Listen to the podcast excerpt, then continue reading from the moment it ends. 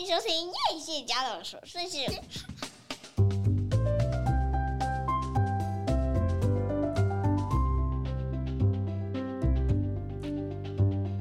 欢迎收听叶谢家的琐碎事，我是 Fermina，我是夸米。大家过得好吗？两个礼拜不见，有没有觉得一月份过到现在是一月十二号，但是发生了真的好多好多事情哦？大家的心情还好吗？发生什么事情？好，我们这期节目先跟大家聊一聊最近发生的事情，然后和大家分享两部我正在看的剧。但是要说这些事情的最前面，我要先跟大家说，明天是一月十三号，是非常非常重要的投票日，请大家一定要出门去投票。嗯，的确是，再过十天就是一二三自由日。你知道，其实不是每个国家都有权利决定自己的总统。那决定总统相当于，当然你在一个自由的国家，可能四年后他就会有一个轮转的机会。可是呢，选错人，你要付出一个相当大的代价。这个国家会走向怎么样的方向，你真的很难预期。所以，请大家不要忽视自己的权利。我们节目播出的时候，说不定开票都开完了，我们已经知道。新一任的总统会是谁？但我还是要再次的告诉大家，可以选择自己的总统不是一件非常容易的事，这是前人付出了非常多的努力才能有今天这样的结果。所以大家一定不要忽视自己手中这一票非常重要权利。我们要记得带什么？身份证、印章，还有你的投票通知单。嗯，什么东西都可以补，但是你的身份证，请务必务必要记得。身份证没带健保卡，可不可以？我不晓得，坦白讲。嗯，但是因为我觉得我很荣幸的参与了整个台湾民主化的过程，那我觉得走向民主真的是全球人类的唯一道路。我也相信这是唯一的出路，所以。大家要珍惜手上的这一票，好好，珍惜。台湾社会是唯一的华人社会的有民主政民主体制的国家，对不对？不止民主，我觉得它是一个非常自由的国家。那我们来跟大家分享哈，就一月一号到现在一月十二号，我相信大家。感受到整个国际上，我不知道你们有没有看国际新闻吼，因为今天我才听到一个新闻，我其实真的是超级震惊的。我们知道乌克兰在打仗，然后我们知道以色列跟巴基巴勒斯坦的哈马斯在打仗，可是我今天听到，你知道，就是因为在那个红海的航运，红海的那个船只啊，一直受到那个也门的胡塞军的干扰。他们就是不断不断的袭击商船，于是呢，在今天呢，这个英美联军就出手了，他们去空袭那个也门的军事基地。我其实听到的时候是有一点 军事基地，所以是政府军哦，还是叛军？叛军啊，叛军啊，叛军啊！胡塞军是叛军嘛？嗯，叛军。对，那他们其实是因为他们挺哈马斯嘛。那其实也门的背后是谁在撑腰呢？就是伊朗。伊朗。那大家知道，其实伊朗跟美国向来就是死对头。哎，其实我其实有一点觉得，这种第三次世界大战的这种感觉，是不是有一点蓄势待发？伊朗跟阿富汗，哎，后来是哪一个？塔利班是，是塔利班是回教啊，就是在阿富汗啊，阿富汗嘛，对不对？对啊，跟伊朗没有关系啊。但是因为美国撤出阿富汗嘛，嗯、所以现在塔利班接手了整个阿富汗嘛。嗯那阿富汗其实现在也遭遇非常严重的问题啦。其实人民吃不饱是一个很大的问题啊。不知道大家现在最近有没有觉得吃太饱？冬天来了，是不是有一种 吃太饱的感觉？我今天呢，终于喝到我在今年冬天的第一杯热红酒。哇塞，我真的是心情超开心的。我不知道。台湾最近呢，开始流行喝热红酒，可是我其实是大概在二零零四年的时候第一次喝到一个热红酒的茶包，是我的一个朋友在广告公司的朋友同事，嗯，好像从德国带回来的。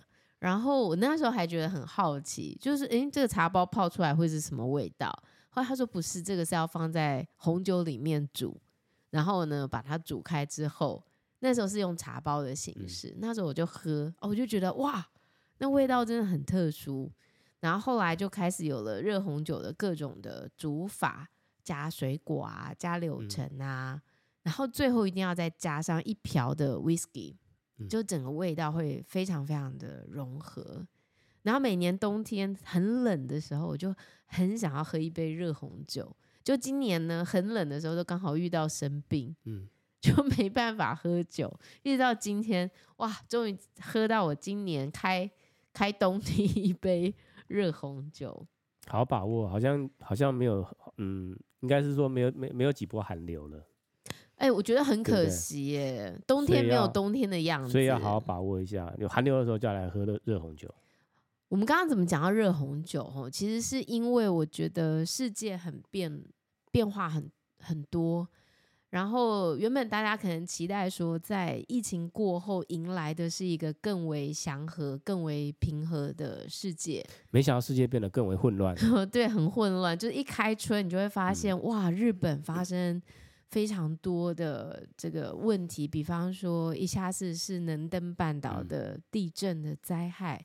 现在好像死了两百多人了，对不对？好像是，然后随机砍人，嗯，然后在这个电车里面有随机杀人的案件。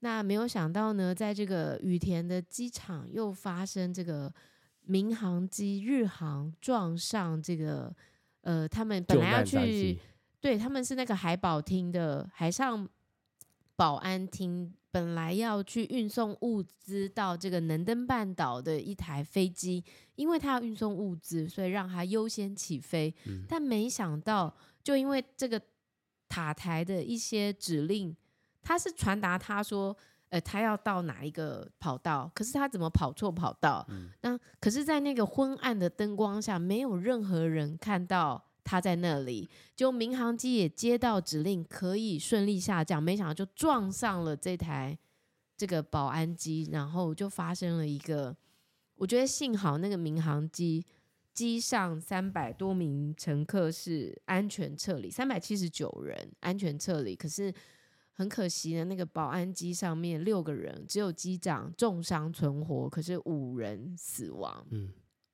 我觉得开春接到这些消息，其实真的会觉得，哎，这个心情是觉得有一点震惊，因为有很多事情是你难以想象的不断发生。比方前两天是不是飞弹？其实不是 飞弹啦，是卫星发射通过台湾南部上空？你知道这个讯息在发布的时候，我其实也觉得蛮搞笑的。因为我那当时载小孩回家，然后我在开车，然后我就看到我手机竟然在震动。通常手机在震动发布一个讯息的时候，你就知道这个是紧急命令嘛。我以为是地震，然后我就拿起来看，那时候停红灯，我就想说为什么一直震动，震了三次，你知道吗？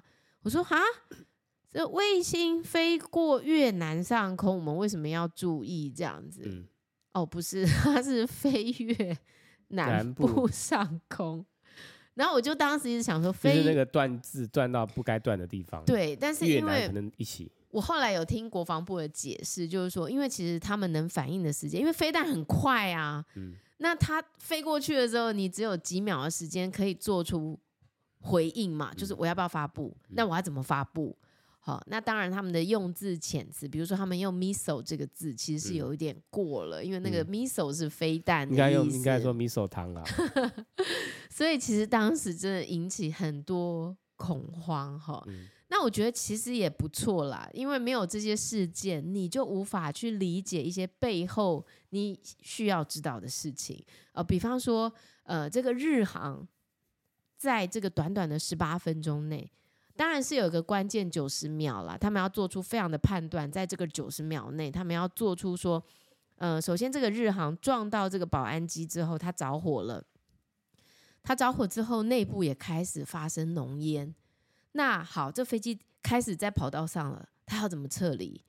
飞机上这么多人，它总共有八个逃生口，那他们开始要做判断，哪些逃生口可以开，哪些逃生口开了之后，反而火势会整个蔓延上来。还有就是这个逃生梯，当时的指令是自动的还是要人工处理的？以及这个逃生口最后会从哪里下去。我觉得，呃，日航这次可以成功在十八分钟内把人安全的疏散到安全的地方，我觉得真的是一件蛮了不起的事情。幸好，我觉得他们是日本人，全部就是大半大半是从这个北海道起飞，然后飞到羽田机场嘛。如果今天是 台湾人的话，我对于这个可以安全撤离，我真的心里存疑啦。没有啦，全部罹难。台湾人的话就全部罹难。没有，首先他说你绝对不可以携带自己的行李，对不对？因为你如果携带自己的行李，你可能会阻挡到别人的逃生路线。哎，这个很难呢，真的很难。你看你在那个当下，你会不会想说，可是我的包包里面有很多我重要的东西，我一定要拿，对不对？嗯，如果是你，哎，我。我我买了什么东西要给谁？我不知道在那种危急的当下，你会不会还在挂念这种事情？可是他当时是要求所有的人不可以携带自己的随身行李，嗯、你就是一个人，而且你不要穿高跟鞋，嗯、因为你的高跟鞋会把那个逃生充气艇弄破掉，嗯、你一弄破掉，后面的人都走不了了。哎、欸，我你知道我坐我以前是飞机常客，我一年都不知道飞到不知道飞到。几几几十次了，你知道他们以前每次到下降的时候，他一定会叫你那个遮阳板往上抬起来。没有，还有叫你椅背竖直。哎，那我那时候都不太理解为什么哦？为什么遮阳板要拉起来？对，而且那个包包还帮你检查，那地上包包没有弄好，他叫你塞进去。他说绝对不可以放在身上，然后呢，一定要放在上面的置物柜，不然就要放在你的座位底下。哎，我以前都觉得好。奇怪，为什么要这样要求？我背在身上不行吗？嗯、哦，我后来理解了，你用到一次你就知道了。你就是要逃生，嗯、你绝对不能有任何阻碍物挡住这个逃生的路线。嗯、那遮阳板要干嘛？要判断，嗯，现在着火点在哪里？八个逃生门，我只能开三个，因为其他地方着火了。我如果开了，这些人死定了。那我要做出一个最佳的判断，就是靠这些遮阳板拉起来的这个。窗台去判断，这个很好教材啊！以后在每个航空公司都要播这个，播这一段。没有，我跟你讲，你上飞机，然后人家播那个紧急逃生的这个救难影片的时候，你一定第一个想法就是关我什么事？嗯，什么时候要播完？什么时候要上餐？不是，你还想要说，哎呦，我看这个干嘛？这么不吉利？哦，对不对？对不对？这么不吉利，我看这干嘛？所以我觉得从这个事件也是告诉大家说。现在大家飞的情况这么频繁，各个方面真的都要非常的注意。你知道之前不是还也是一月发生？我觉得一月真的发生好多事情。不是一个阿拉斯加的航空，然后它起飞的时候，它的窗户整个门掉下去。哦，我知道，后来那那个事件红的是 iPhone 手机嘛？对，就是哎，不是，重点是它的门掉下去，你可以想象。它飞到一个程度，幸好它还没飞很高吼，它还可以降落回来。万一它飞很高，那真的没办法了。可是它飞到一个高度的时候，那个门掉下去之后，哇，那个外面的那个吸力多大呀？嗯，嗯，你如果没有绑好安全带，死定了吧？那大概全部都吸到窗外去了。可是最惊讶的就是，那个被吸出去的手机竟然还捡回来，还能用。没有啊，那手机是掉在草地啊，所以它有一个缓冲力嘛。不是啊，它从上面掉下来，你不觉得这样还能用？嗯、也真的太扯了。嗯、然后这个门掉到人家的后院，竟然没有把那个门给砸，把他们家给砸烂掉。嗯，也是蛮厉害的，不幸中的大幸。你看，如果是砸到一个人的话，人肯定是扁掉。而且重点是，对，整机的人好好的，好好的回到 原本的地方。哇塞，我觉得真的是很不可思议。我觉得以后要这样子啦，就是以后可能规定那个上飞机，每个人要穿那个跳伞的 跳伞的工具，有没有？跳伞你要是不会开，你也是死定，必死无疑，是不是？好，所以我觉得在开春呢，就发生了真的是很多想象不到的事件，包含昨天。我我看到那个厄瓜多的新闻，我稍微有一点也是很 shock，就是厄瓜多有一个毒枭越狱，就在这个毒枭越狱之后呢，竟然呢就有很多黑帮分子闯进这个正在直播的电视台，然后对那个摄影师开枪，然后有一个摄影师的手就被打断，嗯、然后他们就是一群这些帮派分子，就要这个主播去对总统喊话，就跟总统说：“你不要介入，你不要妄想你可以干涉厄瓜多。”的这些毒品的事件，嗯嗯、因为厄瓜厄瓜多现在毒品很泛滥嘛，嗯、毒枭很横行这样子，所以好像从一月八号，总统就宣布有点像戒严状态，宵禁，就是从这个晚上十一点到隔天早上的五点，街上都不可以有人，嗯、要整整六十天。你知道我在厄瓜多是有朋友的，我有那个以前的好朋友、好客户。在厄瓜多，哎、欸，我那时候看到，我真的是有点、欸。他为什么想要移到厄瓜多去啊？他们很早很早就去了，我真的想不透，谁会想要去那个国家？我觉得中南美洲在当时或许是除了美国之外的一个选项吧。嗯、哦，有可能是我们那时候邦交国还比较多，我不知道了。那、嗯、相对来说是比较安全。因为以前其实厄瓜多是一个很平和的地方啊，啊人都傻傻的。萨尔瓦，哎、欸，什么洪都拉斯啊，萨尔瓦多、委内瑞拉，委内瑞拉算安全吗？OK，我不知道。然后因为我那个客人就是都讲中文嘛，然后就讲西文这样子。然后我们其实做生意做了很多年，人很好，然后他们的客、他们的业务员都是非常淳朴的那一种。嗯。所以发生这个事件，我真的是有一点觉得很不可思议，然后我就赶快跟他联络，哎，然后幸好他很安全。他现在应该没有在做生意了吧？他还是有在做生意，他还是有在上班。他说，因为你不去工作的话，现在生意已经够差了，就是已经没有什么。你知道他们总统几岁吗？三三十六，嗯，是不是？拜托，选对的人，做对的事，好。这很重要哎，你选错人，你看现在巴西，哇塞，乱七八糟。嗯，对，然后所以我跟他联络了一下，我就幸好他一切很安全。可是因为他的子女都在美国，所以他自己一个人在厄瓜多。然后我就我就想到，在更早的时候，波多黎各不是有一场非常大的这个水灾嘛？嗯，也是突然整个城市淹掉。我也有客人在波多黎各，哎。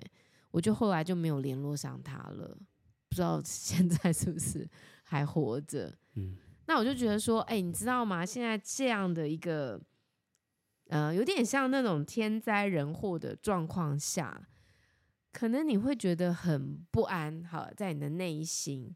但是我觉得，其实这是一个认识你自己一个非常好的机会，就是说向内求内心的平静跟稳定，有助于去。看到外在世界的变化，嗯，因为听说这是一个地球能量场正在转换的一个时间点，所以它会发生非常非常多的改变。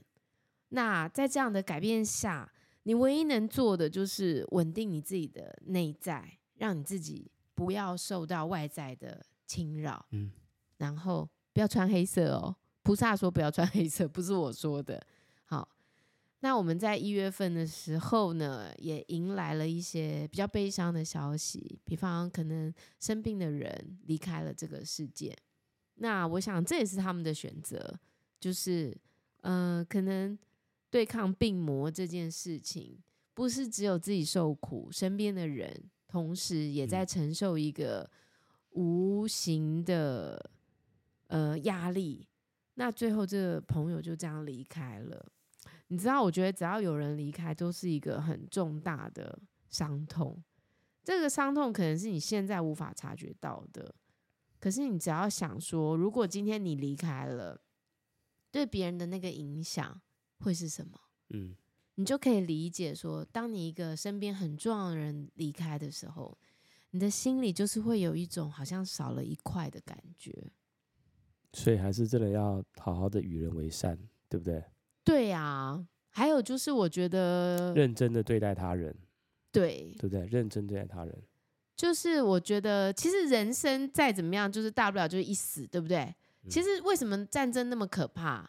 为什么生病这么可怕？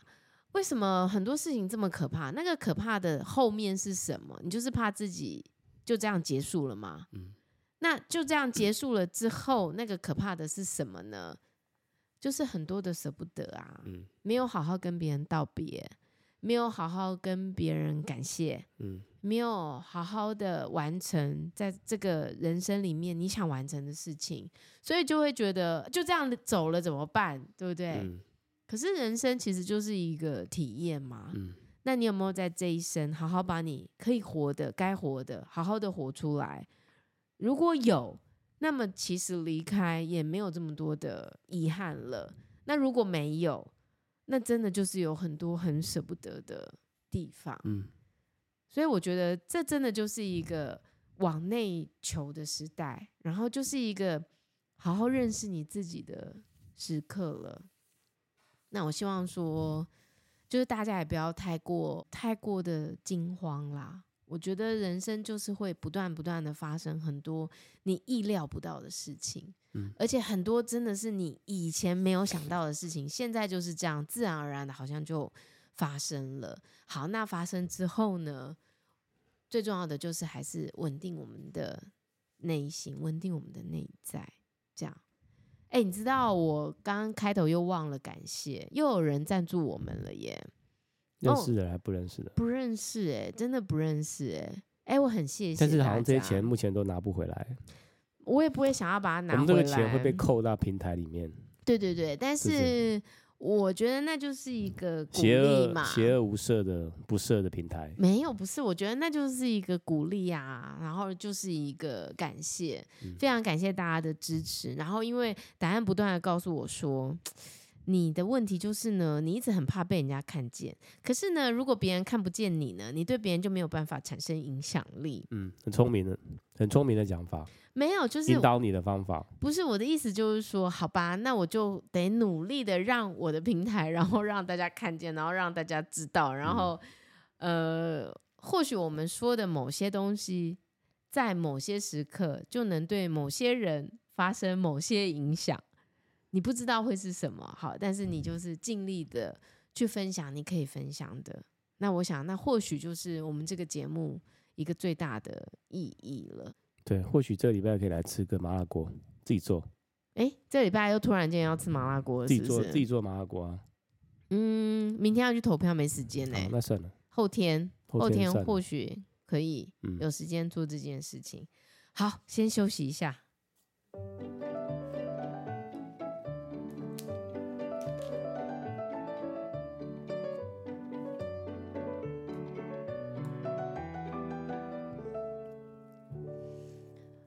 每次都想说，我们这个趁这个休息时间要去尿个尿，根 本根本没有时间。没有啊，你下次这个间奏你可以给他重复二十次，然后就一直一直弹，是不是？嗯、好，哎、欸，最近大家有看什么有趣的片吗？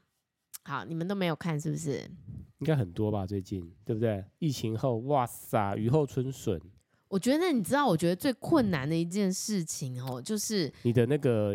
你的那个怎么讲？体力有限，你的眼光已经变得很刁了，你知道吗？嗯、就是不要随随便一个剧就来糊弄你，就想要来骗我的时间。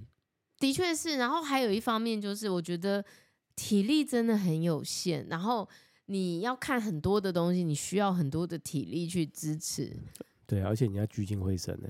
而且你知道，你的生活当中啊，就是有非常非常多的优先顺序，然后那个生活当中的杂事。真的是非常多，那因为你知道杂事都是我在做的，所以你其实只有专注在你工作上的事，对不对？嗯，你基本上不太需要负责小孩，除了礼拜三，嗯，其他时间你就是专注在你的工作八小时的时间就好了。所以你其实不太用管说学校要开会，学校要做手工，哎，真的没有办法。学校要做什么？学校又……我如果真的参加的话，只要参加三分之一就可以了。我真的会被这个学校搞死。然后我记得有一次，你就突然间跟我说：“怎么那么多事？怎么这么多事啊？”然后我就心里面想说：“废话，因为都是我在做啊，又不是你在做，所以你当然会觉得都不是你的事啊。”学校事情真的很多，我觉得这学校也要稍微检讨自己一下。没有，我觉得所有的爸爸都应该要检讨一下，就是说，当你们觉得一个。全职家庭主妇无所事事的时候，其实他是在为你的整个家庭付出他的时间，然后做很多的杂事。嗯，杂事真的超多的。可是我在这个杂事之外呢，我还是看完了一部剧，然后我想要跟大家分享一下。我觉得这个平台可能大家都没有，可是我觉得这部剧真的很有意思。我觉得我的影评绝对不会讲的比《南国笔记》不是不是烂番茄那些电影教我的事哦，我觉得讲的不会比《水漾水某》好，所以大家可以去听《水漾水某》讲这一集叫做《死期将至》。他这部片其实在一个平台，大家可能都没有。他在 Prime Video，Prime Video 其实是 Amazon 的，它是也是一个平台，就跟 Netflix 一样，它是一个就是可能比较多国外受众的平台。然后我有在我的脸书写了这部剧的影评，可是你知道哈，字多通常都没有人要看。嗯，那为什么这部片很好看呢？你知道死期将至，意思就是什么呢？就是你都知道你要死了，那你能为你的死亡之前做些什么事？那这部片其实在讲的是韩国这种文化。你知道韩国其实我觉得比台湾有更多的这种升学压力。他们为什么有升学压力？因为他们觉得唯有升学可以确保你进入一个大企业，唯有进入大企业可以确保你的饭碗。所以所有的人都想要。透过这样的一个管道，确保自己的未来无虞，我觉得这个真的是非常的简化一个人。还有啊，他们就是升学的目的就是要进入大公司。对呀，他就是要进入 LG、三星、对呀，现代这种大公司。但是我觉得这个真的是某个程度简化了一个人为什么会幸福快乐的理由。好像只要你进入这个大公司，你就会幸福快乐。对啊，但进入台积电就会快乐。但事事实并非如此。哈，那这个片其实在讲的就是有一个人叫做伊在，伊在，伊在就是一在。他这个伊在其实有两个意思，就一方面的翻译叫一在，一方面遗留的意思吗？No No，伊在是现在。嗯，你看他是不是一语双关？他在描述这个男生呢，是一个非常年轻的人，然后呢，他也是单亲家庭长大，嗯，你就可以知道说，他一定背负了某一种的期望，可能就是孤儿寡母，然后想要让妈妈将来也可以过上好日子。那他也非常努力、非常认真的想要进入企业，但是就是凡事就是总是会有很多的意外。他就有一天好不容易获得一个大企业的面试机会，而且你知道那个在韩国很多都是财团，对不对？那他要去面试的途中呢，竟然遇到有一个人在路上自杀。就自杀就算了，这个人被撞飞的时候，飞到那个人行道，就好死不死飞到他面前，而且还紧紧抓着他。哇，他一整个 EJ 这个人，整个这样吓到魂飞魄散的，真的是吓死了。你知道看到一个人血流满面，你能怎么办？然后他去面试，当然就。没有办法表达的非常理想，还在惊恐了，还在惊慌当中，就失去了这个机会了。那要进去大公司面试这么不容易，你失去这个机会，你就可以想象他后面可能都要打零工过生活，没有办法一直获得一个很好的机会。那你知道整整打零工七年，一个人的感受会是怎么样？大概就会觉得自己没有价值，嗯，意志萧条了，颓废啊。对，因为如果这个社会的期待就是你必须西装笔挺的进入企业，这才是一个理想的生活状态的话，那你不符合这个期待的时候，你很容易就会觉得自己没有价值，对不对？嗯，事实并非如此啊。端盘子为什么不能端的有价值？做一个快递为什么不能做的有价值？这就是因为你们符合了。社会的标准，你就会觉得说，我不这样做我就没有价值吗？那没办法，他就是想要符合社会期待。那他的女朋友呢？可能虽然跟他非常要好，然后也一直鼓励他，可是这个女孩子当然有她的自己的发展，她也发展的不错，然后也进入了职场工作，然后甚至这个女生其实是很喜欢写小说，然后呢，在小说方面也得了大奖，可是呢，没有想到就是在一个非常不巧的一天，你知道人要倒霉的时候呢，就是所有的倒霉事件都会在这一天来报道，很可能就在这一天雨下超大，然后呢，你可能就是面试失败。然后呢，去见你女朋友的时候呢，没想到看到他从一台很不错的车子下来，然后对方呢是个比你还体面的男生，然后送他回家，手上他还拿了一束花。你可以想象，就算他们之间没有什么，你会马上脑补，嗯啊，觉得这个女生可能已经是想要想要抛弃你，红杏出墙，因为你对自己没有自信嘛，对不对？你就会觉得他想要这样，然后人就在这个时候是不是万念俱灰，非常绝望？所以呢，他就在这个万念俱灰的时刻回到他的家，结果发现呢，因为他房租都没有缴，所以他的东西都被房东整个收拾出来丢在外面，然后又下大雨。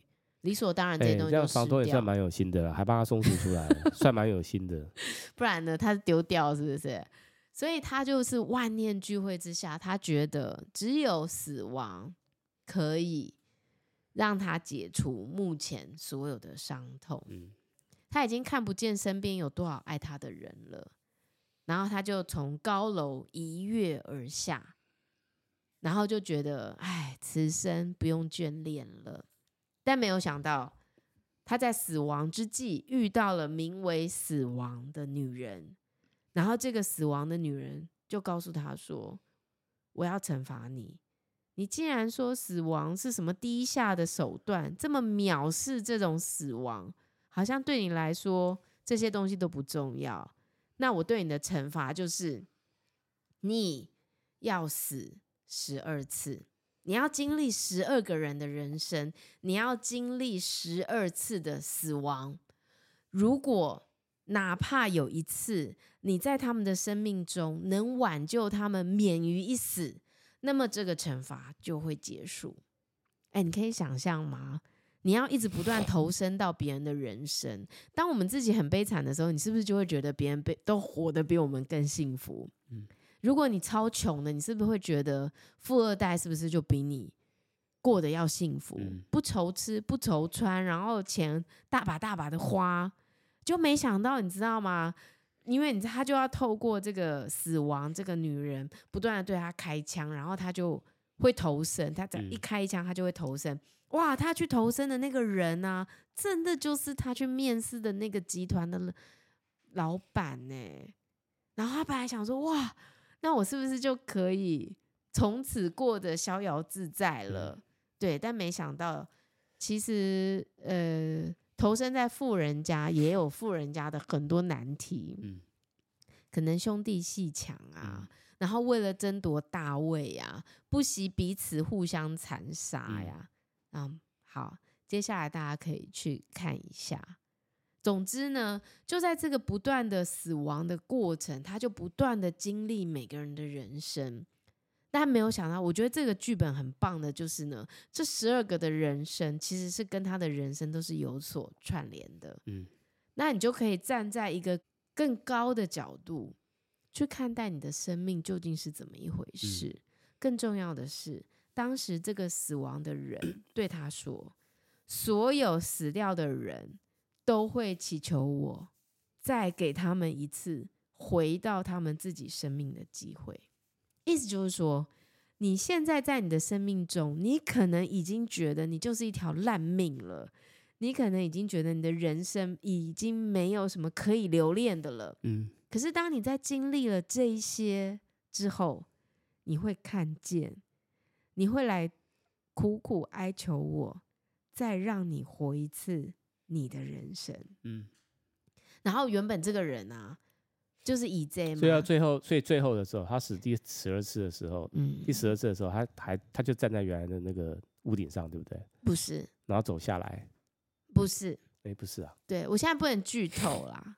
好了，一一个月一百六十九，大家可以付一下啦。嗯，为了要看这个八集，总共只有八集。嗯，我一开始第一次看的时候，其实因为可能太累了，所以我一直都睡着。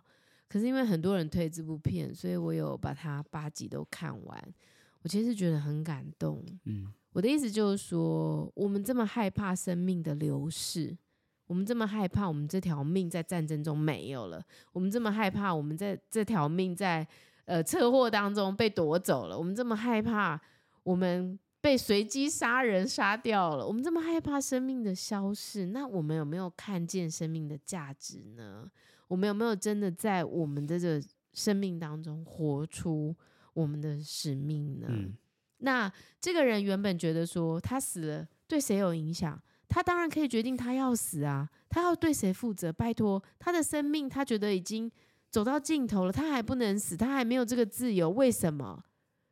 可是，就是只有到他死的时候，他才发现，原来身边有这么多爱着他的人，他为什么当时都没有看见？他为什么没有看见妈妈对他这么伤心，对他的失失失去生命这么难过？而且你知道，你的死会引发很多人的罪疚感，就是说你离开了。这个妈妈要觉得自己是多失败的妈妈，才会没有接住你，让你离开呢？嗯、然后你会多么引发这个女朋友的罪疚感？为什么她当时没有留住你呢？嗯、这些罪疚感其实是一个人活下来最痛苦的事情。嗯、一个人的死亡会引发我们，如果我们当时多做一点什么，或不做什么。是不是他就不会走了？嗯，你大概一辈子都，你终其一生都会想，我是不是没有做到我该做的事？可是真的离开了这个人，他是怎么想的呢？嗯，你们真的都不要再这样想了，因为这个是我的决定，不论你们做了什么或没做什么，这个就是我的决定的。可是你来得及去对这些人说吗？你来不及了。嗯。那我觉得这个编剧很厉害的地方，就是觉得他投身的这些人生的设定都非常有趣。嗯，比方他投身到一个艺术家，这个艺术家其实是个杀人魔，他唯有透过杀人才可以去完成他的艺术作品。那他可不可以趁这个机会去报仇呢？应该是可以吧，当然是可以了。我不晓得，我觉得这当中也有很多。嗯的道德的判断，嗯、好，那我觉得这部片非常精彩啦。嗯，诶，他我觉得他不仅那个后制做的很厉害，嗯，他场面调度我觉得也是非常非常厉害，当成电影在拍了啦。嗯，嗯真的蛮厉害的，真的很厉害。是大咖吗？大腕？我觉得去拍的人，基本上那些演员都是蛮厉害的。嗯你可以在一部戏看到这么多演员，我觉得也是一个蛮值得期待的。嗯、好，那这部片叫《死期将至》，嗯、在 Prime Video，嗯、你要每个月付个一六九，你就可以看到。没有，你就一个月付一个月，你就付一个月，然后马上把里面的东西看一看。看对，我觉得还可以，还不错。嗯。那另外一部片呢，我觉得也是很有意思的片，虽然它非常拔辣，然后非常煽情，非常的狗血，好，但是我觉得他要讲的这件事情，也是这个世代的这个议题不断不断的提到的。这部片叫做《和我老公结婚吧》，嗯，你猜猜看他在讲什么？和我老公结婚吧，嗯，他可能讲的是同性之间的议题。No，这个女主角是朴敏英。然后呢，故事一开始就是，哎，她已经嫁给了一个人，可是呢，没有想到她罹癌了。你知道她罹癌之后呢，就变得非常非常的消瘦。她消瘦就算了，就是这个人感觉就是完全没有自己表达的能力，嗯，就是好像老公讲什么好像都是对的，嗯。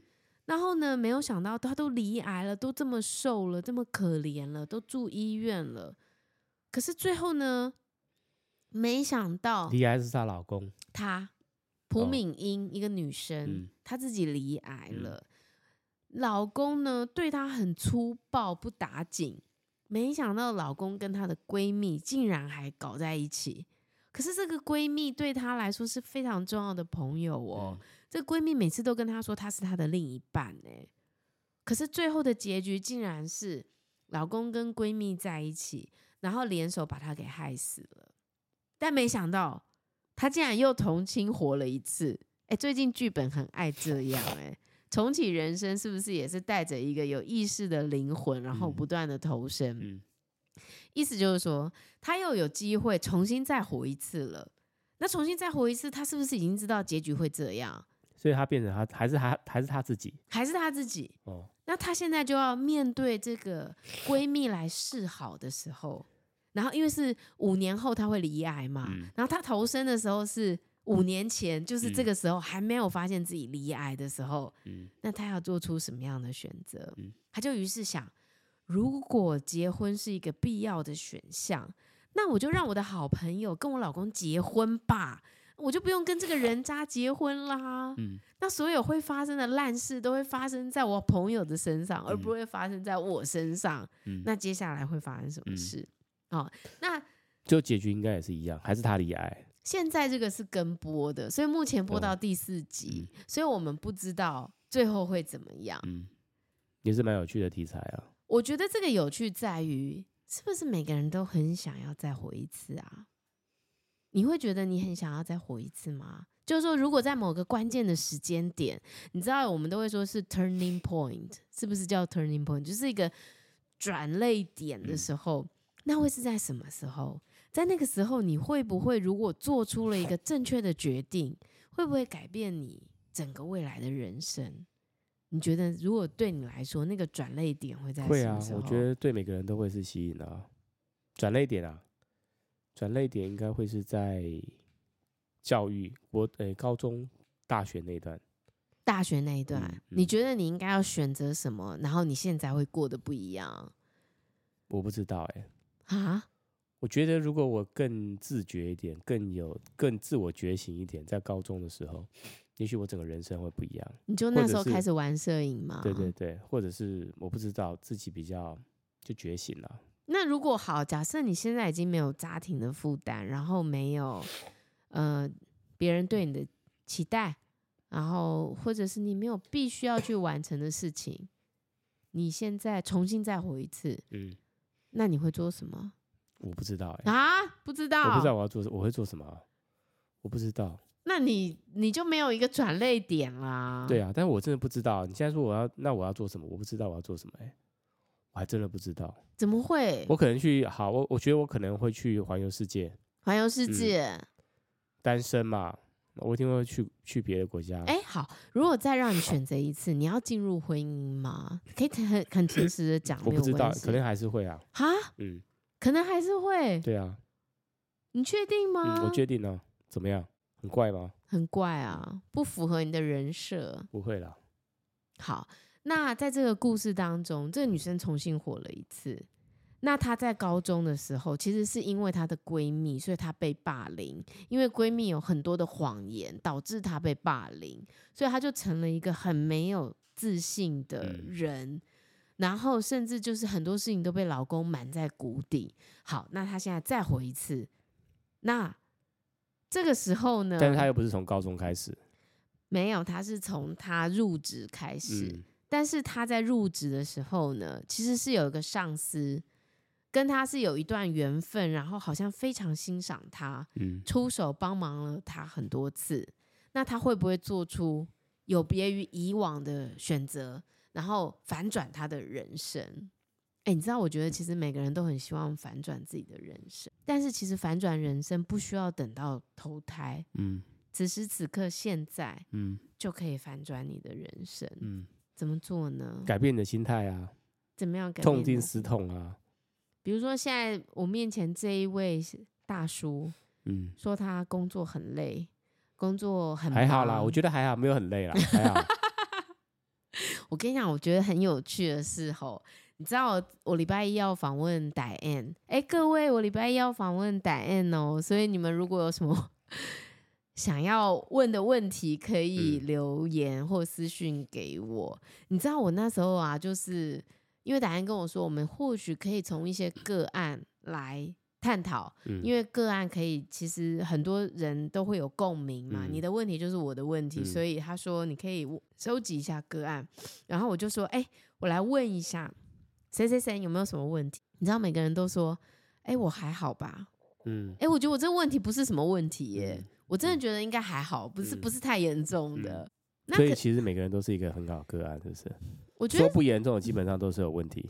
我我其实觉得大家有没有想要去直视自己的问题，这个才是问题。嗯、还有就是大家有准备好去面对一个负责任的态度，就是说，其实所有的问题都是我创造的。嗯，我为什么会创造出这么多的问题？其实就是因为我知道这些是我要去负全责的。嗯，还是大家的心态还是，呃，这些问题其实都跟我无关。这些问题都是别人的问题，别人只要改变了，我都没问题了。嗯，我觉得这其实是很有趣的一个意识的想法。嗯，因为多数人都会觉得说，如果他不是那么暴躁，嗯，呃，如果不是他这么难搞，如果不是他那么自私，嗯，如果不是他这么难沟通，我其实一点问题都没有啊。嗯，那有没有可能是我们创造了他们的难搞，他们的难沟通？嗯。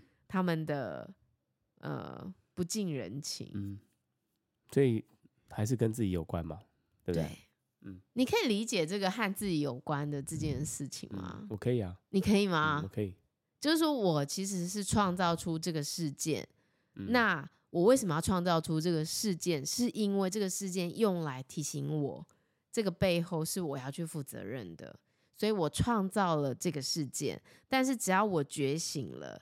以后就不会发生类似的事件了。你觉得这是一个很难懂的议题吗？嗯，应该是不会啦。确定吗？我觉得不会啦。对。所以你觉得你的工作这么困难，是你创造出来的吗？嗯，对啊。所以会最后可能变成说，那是因为你自己没有效率。你如果自己有效率一点的话，就不会这么创造出这么困 那我这个是 critical 哎、欸。或者说你你你的工作你没有这么有 discipline 去完成，该完成就是要加班把它完成。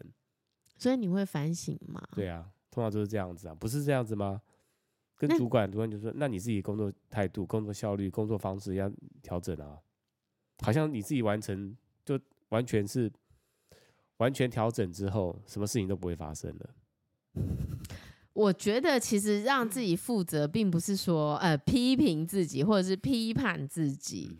我我讲个例子吼，最近我在看我儿子的。时候啊，我逐渐承认了一件事情，这件事情就是我发现我儿子其实就是像我啊。比方说，你知道我小的时候啊，吃到一个好吃的馒头啊，我就到处跟人家说，我每天都要吃这个馒头。这个馒头呢，就是有一个老兵每天骑车去我那个复旦桥下的家里的巷子兜售。那我妈妈知道我爱吃，所以每天会为我 买一颗馒头。就这样的小事啊，我去我妈公司啊，就每个阿姨说一次。那因为我的个性就是有什么事情我都藏不住，我都要往外说一次。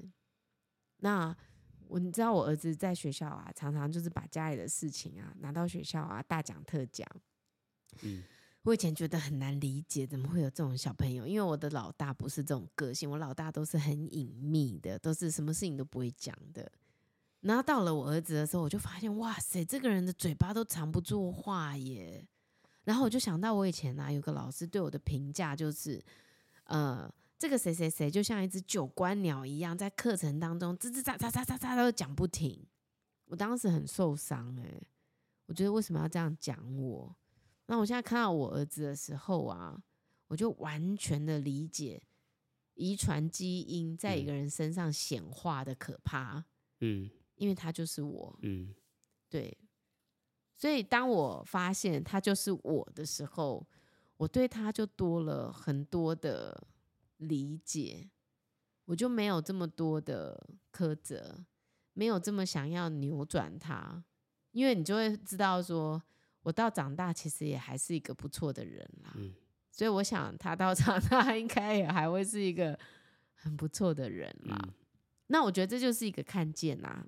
我我我的意思就是说，我为这件事情负责，我不会觉得都是他的错，嗯，我不会觉得都是他要改变，我会要改变的是我，我以后不要在他面前讲任何不适宜的话。啊，这个就是我负责的态度。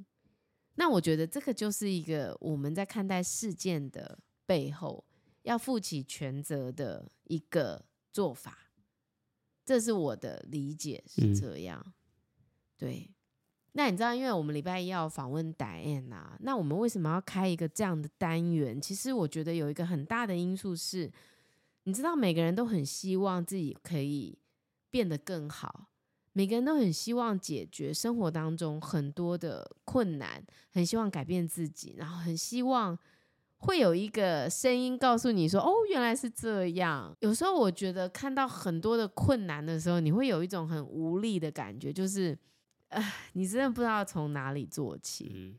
比方说，有一个如果已经用了西药非常长时间的孩子，然后他来告诉你说他想要不用西药，然后要解决他的某一方面的困扰的时候，我我在那个当下其实是会有一点有一点觉得哇，从头很难呢。跟我们这样子从一开始就不用西药的家庭相比，这个孩子如果已经用西药用了八年，用了四年。用了类固醇，然后你现在要告诉我说，我想要寻求一个不要用西药的方法，你就会觉得说，哇，这个妈妈要做很多的功课，然后这个妈妈要很有决心，然后这个家庭要很多的调整跟配合，然后你就会突然间觉得，哇，这个是一个大工程，做得到吗？那就很像说我今天要做一个心灵上的改变，可是我一直以来的行为模式都是这样。我的思考模式都是这样，那我有可能做这样的改变吗？对，就是这对我来说，就是也是一件叫做什么愚公移山的事情。嗯，对。但是答案跟我的想法就是说，呃，不管能做多少，那我们起码要有个开始。嗯，从现在开始，那我们就是一点一点的慢慢说，一点一点的慢慢做。那说不定就有人会因为啊、呃、听到了这个节目有所改变，或者是就会有人听到了这个节目，发现哦，原来我也有一样的心情，嗯、那会不会就有了一个转变？嗯嗯、那如果一个、两个、三个、十个、一百个这些人都有了一个这样的转变，那有没有可能我们就会创造出嗯？一个更好的环境，适合小孩的环境，嗯、适合我们生活的环境。嗯、我觉得这是一个很大的愿景，虽然很困难。一个种子，对，但种下去，它终究会有，有可能是一片草，一片森林，对不对？You never know。就是你不知道你的这个东西会走到哪里，但是你还是会有一种心愿，会觉得说，你总是要开始。嗯。你总是要试着让更多人得到疗愈，嗯、那一旦疗愈了，可能他的家庭，可能他的孩子，嗯、可能他的另一半，都可以因此被拯救、受益啦，受益，哦、受益，不要说被拯救。那这是我为什么很想要找 Diane 一起开节目的一个初衷。哎、欸，我其实觉得他会答应，我觉得也很不容易耶。你知道，很多老师啊，在授课的时候，他们是非常希望他们的课程不要被流出去的，嗯、因为一旦流出去的时候，他们就会觉得说，那我花这么多时间，我的价值在哪里？嗯、你轻易的就把我的东东东西分享出去，那万一你分享的东西不是百分之百是我的想法呢？嗯、这当中有很多曲解的时候，那谁要来负这个责任呢？嗯。嗯所以当时答案跟我说，他觉得可以从我们的目前的课程开始来分享给更多人的时候，嗯，我觉得他其实蛮就是就是很宽容、很大爱、嗯，很愿意去给出、欸，哎，嗯，我觉得这是很不容易的事情。还是他其实想要，他会在下礼拜会说，如果想要吸收到更完整的课程呢，请点以下连结。里面都有报名方式跟上课的一些资讯，最后还有学费供你们参考。没有没有，好啦，应该不会这样子啦。对对对，不会不会，我们还是希望他是能拯救到很多人，没有像诺亚方舟一样。我们没有说要拯救，我觉得拯救这个议题太大了。但是有可能未来，我觉得这个课程可能会包装成，比如说哦，你如果要像王志安啦，你知道王菊他的课他的。呃，他的视频也不是你每个都可以看的，嗯、有一些就是你可能每个月付个一百五，你就可以成为会员，然后你就可以听到他讲。嗯、那我觉得其实就像答案说的，它其实就是一个 give and take，你必须要有一个能量的平衡，嗯、你不可以一直在你的牺牲当中去找价值嘛，你就是要有一个给出，然后获得，然后去达到这个整个能量的平衡。你不用很多钱，可是它就是一个象征的意义，嗯、然后在这当中你也有所获得，嗯、那我们也有所获得，然后他觉得这是一个创造价值。一个很好的循环，嗯、那我某个程度我是非常赞成的，因为我知道他不缺这个钱啦。嗯、然后我们也不是为了以盈利为目的，嗯、但是因为你知道花很多时间在准备这些事情，然后你的后置有很多的剪辑的工作，嗯嗯、这些都是时间，都是时间成本啊。就是说，最后你们还是希望呈现出一个帮助他人的一个。他们感受到这个东西，然后还有一个专业度在里面。对啊，当然是要啊，是，是，是啊。那你看你，你你是不是最近第一次接了你的外包工作？是第一次吗？嗯、第二次，第二次。嗯、那你自己觉得，呃，作为一个 freelancer，然后去接案，嗯，你自己分享看看你的心情，你觉得怎么样？我觉得这钱很不好赚，很不好赚，就是你花了很多心思心力在做一个作品。但这个作品呢，你不是自己做爽就好了，还要他人满意。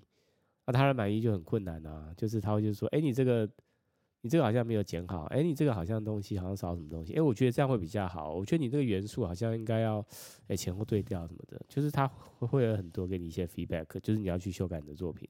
你知道，克制化基本上就是一个，你满足业主的期待。对，克制化是最困难的，因为他可能连字体都有很多种想法。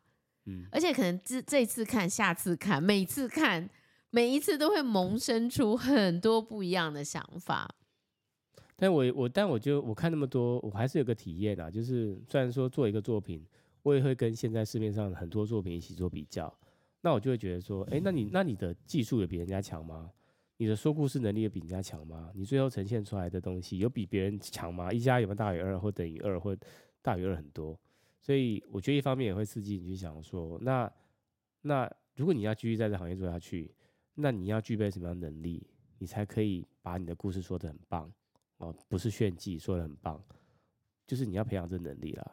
因为我来做一个前提摘要，哈，就是说，Kwame 最近因为很紧急的接到我们一个好朋友的呃请托，就是要帮他的一个好朋友的父亲做一个告别式的影片。那这个好朋友的父亲其实也是高龄一百零一岁，先逝哦，等于是一个非常欢喜的这个叫做什么寿啊？嗯、那他的离世呢，其实就留下了当然是很多不舍哈，然后就给了我们一些照片来做一个这样的影片。嗯、但是其实坦白讲，我觉得在做一个这样的影片的过程啊，我觉得他给了我一个很多的启发。这个启发就包含说，我在这个影片当中看到这两个女儿啊，就带着她这么高寿的父亲，竟然回到中国去返乡探亲，然后甚至是去迪士尼。嗯，迪士尼。哎，你知道迪士尼要等到烟火是要到晚上，所有的事情都结束了，他才会放那个烟火。哎，嗯，对。那你就会知道说，天啊，一个一百零一岁的老爸爸竟然。还能搭飞机，然后还能跟女儿待到最后，然后在这个烟火下拍拍下这样的照片，我觉得带给我一个这个我父母都还健在的人一个很大的回馈，就是说我也很希望可以创造跟我爸爸一个这样的时光，然后特别是他在这个影片当中。他就对你说：“哎，我觉得很可惜，就是没有留下太多他说话的影片，嗯、大部分都是照片。嗯、有影片啦，有影片我，我基本上都会放进去，就比较少嘛，吼。那就让我觉得说，哇，原来一个人在最后这个说话其实是很重要的，声音的保存非常重要，因为你就会因为这个声音可以感受到这个人在你身边，嗯，说话的这个仪态嘛。嗯”他说的东西嘛，嗯，你知道，就是很像我之前去参加这礼拜去参加一个告别式，然后前面我其实都看不到，因为我太矮了，被塞在后面。可是到最后呢，放了这个老师说的一段话，那他这个一段话其实是可能是在这个他的孩子们都要毕业的那个时候，然后都是青少年了，都十二三岁了。然后这个老师最后对他们说了一段话，哇！我因为这段话就哭惨了。我就觉得这个老师对这些孩子真的是充满了爱的。那你就会知道说，哇！我们如果跟身边的人有所机会的时候，一定要尽可能的。保留他们的影音，你知道吗？我觉得那是一个非常非常珍贵的记录。而且我跟你讲，拍照的技巧，嗯，我因为我看太多那种，就是大家都会那个，就是他们的正面会对着镜头，那你要去拍一些平常他们私底下的那一面。对，比如说侧面的，我就看到不管是侧面、侧影或是背影，我就看到他拍很多他爸爸拿相机，嗯。哦，在拍彩虹，嗯、然后在拍什么东西？嗯、就是他拍到的爸爸的样子，的那个瞬间，那个微小的那种细节。对，我就其实你剪的那个影片，我真的看哭了耶！我觉得很感动，哎，就是保留了很多这一对父女之间的很难得的情谊，嗯、让我觉得很感动。嗯、然后也会引发我觉得说。那我应该也要创造出和我父母这样的时光，然后为他们留下记录。嗯，我觉得这就是一个非常好的回忆跟纪念。嗯，那你的这个影片在此时此刻就非常充满价值吗？因为它不仅是一个给故人的回味跟怀念，它也是对于一个根本不认识他的人有了一个启发。那我觉得所有的工作都这样哈，就是说你这个工作如果可以启发人，然后可以影响人，然后可以改变人，我觉得这就是一件很了不起的事情了。嗯、好啦，所以虽然这三天 你在剪这个东西，四天，四天，对，就是花了很多时间，花了很多心血，然后终于证明说，嗯，我在公司上班虽然很忙很累，然后很生气，但是呢，我在公司工作拿到的呃薪水。感觉好像还是比较有价值的，是不是？嗯嗯、好，但是你在做这个剪接影片的过程，可能没有办法，没有办法得到你这么轻松可以得到的这些获利啦。但是我觉得你的影片其实剪得非常好啦，我觉得就是它很感人啦。炫技，我觉得是没有什么太多必要啦。嗯，重点是可不可以把他们之间那个很珍贵的情谊。呃，传达出来，我觉得这个才是至关重要的事情。嗯，对，所以还要再继续接吗？不用啊，嗯，就这样子。你四月还有一个案子哎，那个比较简单，真的啊，嗯，就是直接拍就好了，直接架架着拍就可以了。OK，嗯，好，那没关系啦，这种案子是最好接的。嗯，是吗？嗯，好了，我们今年还是成立一下公司啦，我觉得。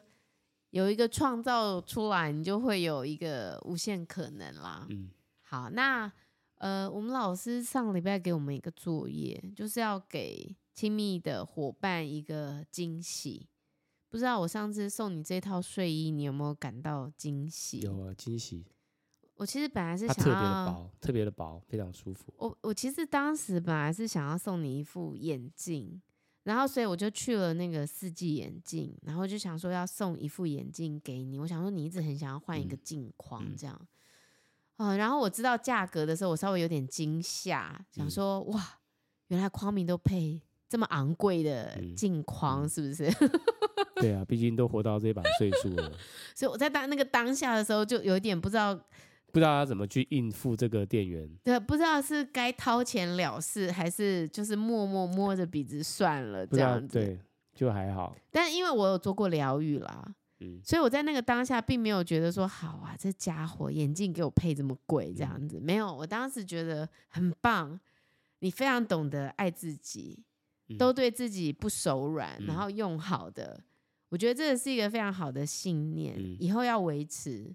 就是只买你喜欢的东西，只用好东西，不要买什么打折品，不要买那些因为你能穿所以买了的东西，嗯、因为那些东西都不持久。嗯，好好挑一副好的眼镜。哎、欸，听说很多台湾的医生很喜欢买这品牌，我是上次跟的 sales 聊，嗯，不知道为什么。然后还有那个，他很炫呐、啊。然后还有微软的那个之前那个印度裔的那个他们的老板，哦，真的，对，反正好像蛮多的。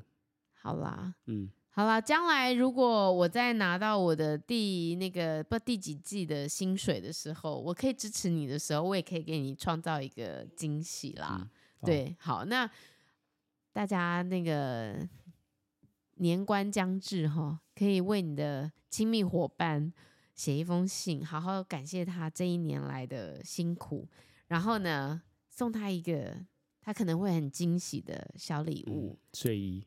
哎、欸，我觉得你也改变了耶！以前我送你东西的时候，你有时候都会觉得说，你去退掉啦，这个东西不合我用啦。你常常都这样，嗯、或者说你不用花这个钱啦，我没有喜欢啦。我不会这样子哦，我不会这样子。真的吗？真的啊。可是你这次是好好收下，然后表达说，哎、欸，这真的不错哎、嗯，我有喜欢哎。夏天、冬天都适用。我觉得送东西给人家，然后发现他是有接受这件事情，然后而且有感到喜欢的，那个送的人也会觉得蛮欢心的。嗯、好，那我其实好啦，感谢 Diane 让我们上这个课学到很多。嗯，好，那我们下礼拜呢就会访问 Diane，如果你有什么想要跟我表达的，或者是有什么问题的。也欢迎写信到我的私讯来，或者是关注我的脸书叶谢家的琐碎事。我们的节目今天就到这边，我们下次再见，拜拜。